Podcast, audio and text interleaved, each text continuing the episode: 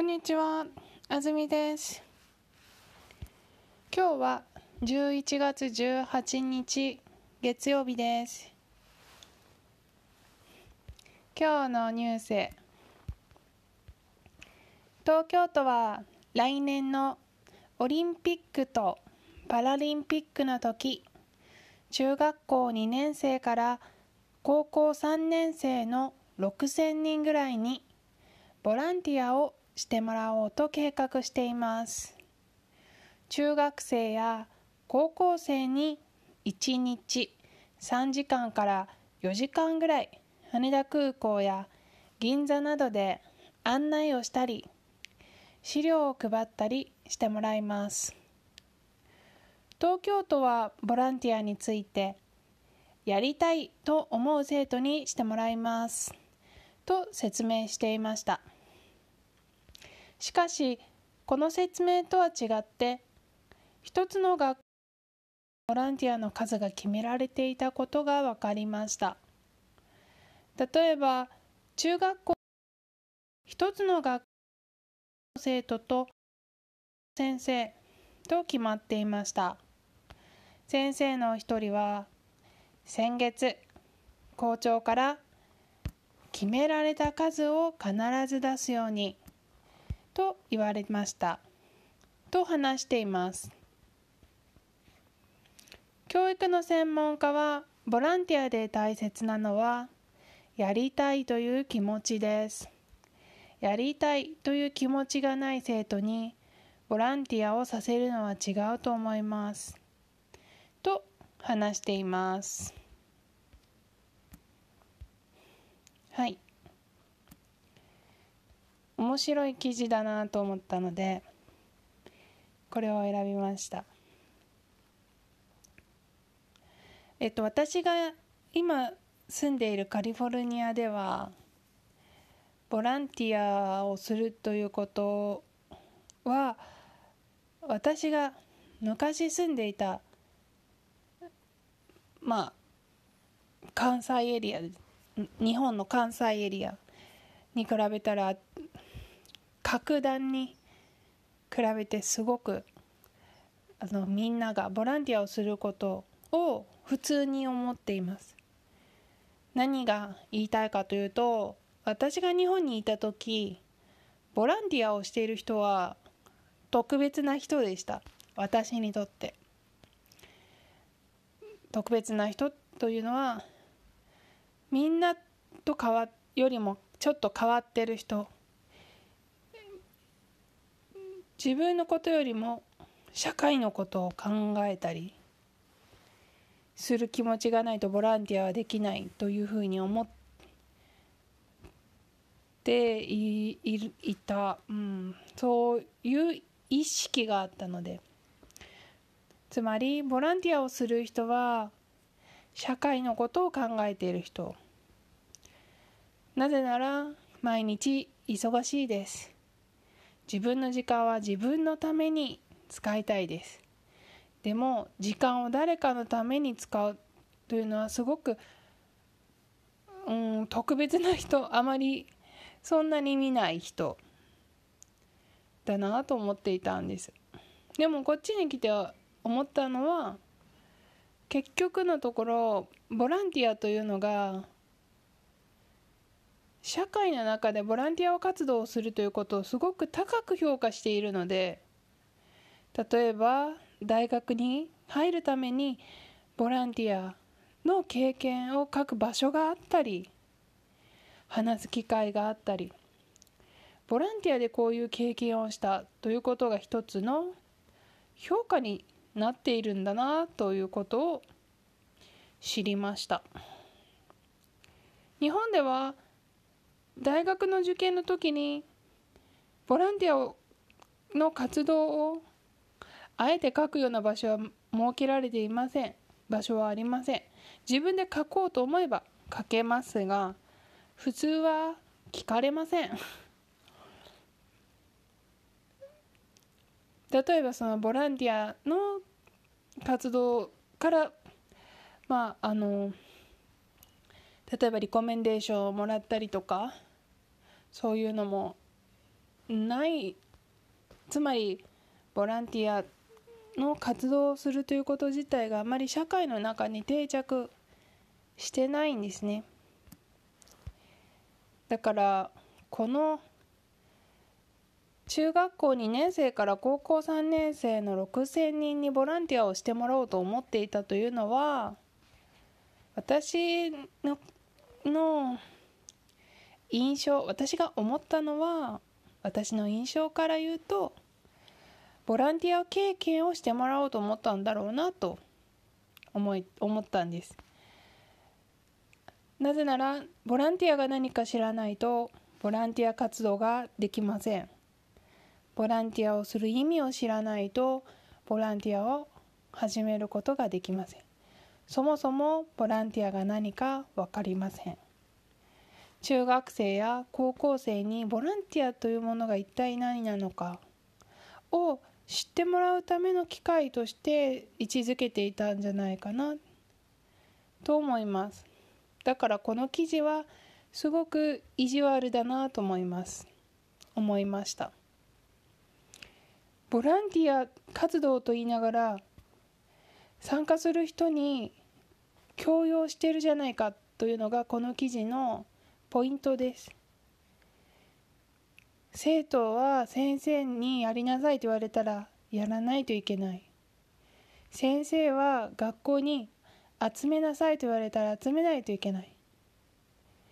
だからおかしいでしょうという記事になってしまっています。でもこれがボランティアを勉強ボランティア活動を経験する。ボランティア活動というものが何かを勉強する授業の時間だったらこんなことにはならなかったのになと思うんですね。でもそうすると何が問題になるかというと授業だったら全員に均等に同じ経験を与えないといけなくなるんですね。そうすると全員にボランティアの機会を与えるようなまあ機会もそんなに多くないでしょう。子どもの数の方が多いでしょうしそれをファシリテイファシリテイトするのが大変でしょうから実際には難しい、まあ、つまり計画うん計画が大変になります。ということでボランティア活動をする人を集める。でも1個5人。先生1人。というものすごく 微妙な感じになってしまったんですね。定まってない。ボランティアをやりたいっていう人がいるんだったら何人いてもいいと思うんですけれども。まああの受け入れる側が決めたらいいことで人を出す学校が決めるのがおかしいですからね。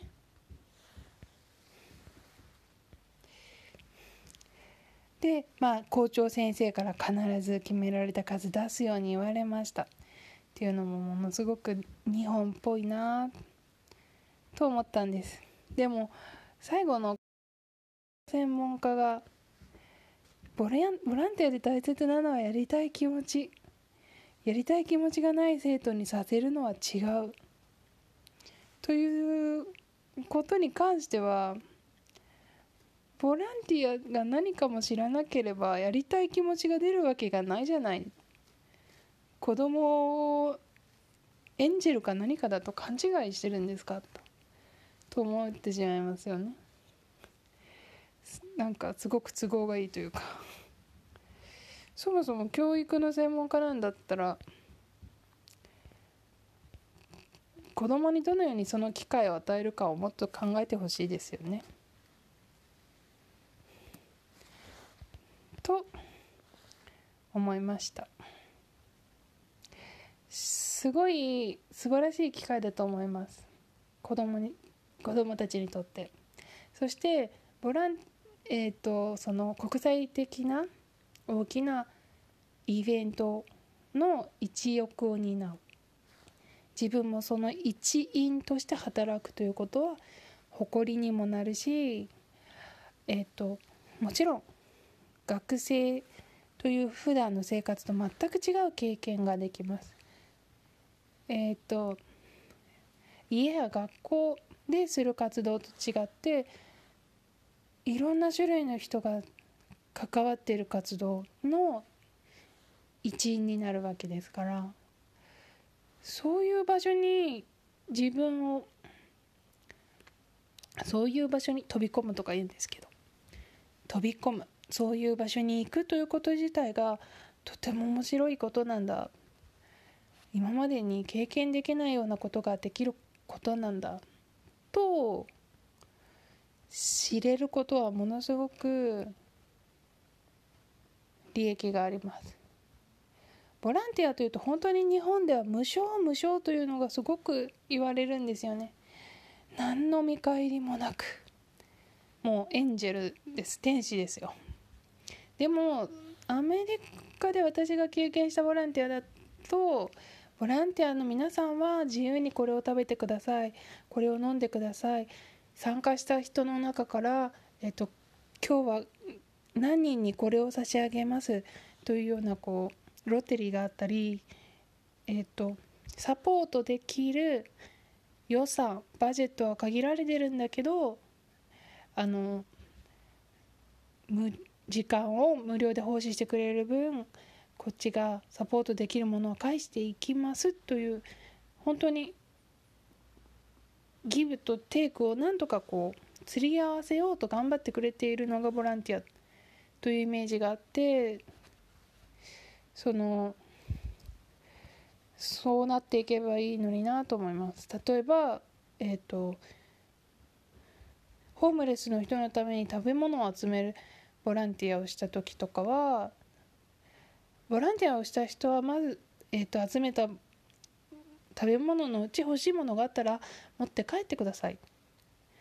もちろんあのホームレスの人のための食べ物は最終的にちゃんとしっかり残る残りますし、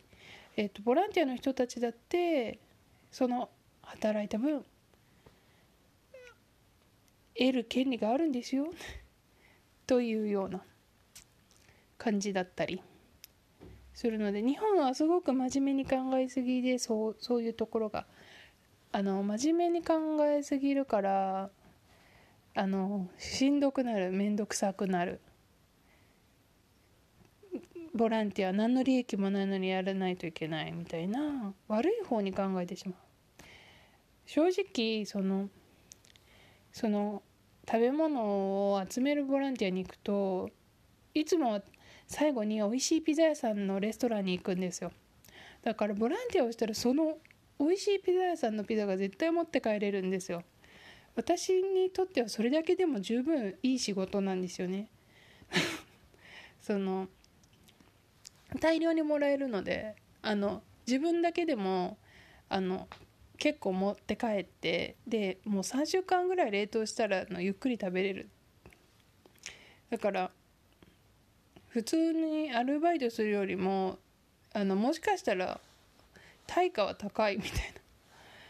でその何をプラスだと思ってするかは人それぞれだしそこに釣り合いが取れると思ったことをすればいいしその日本人のその無償で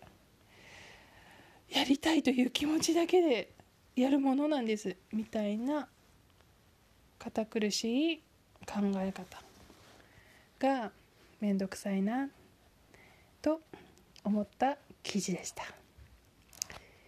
たくさんの子どもたちがいい経験をすればいいなと思います。今日の記事は以上です。ではまた次のエピソードでお会いしましょう。さよなら。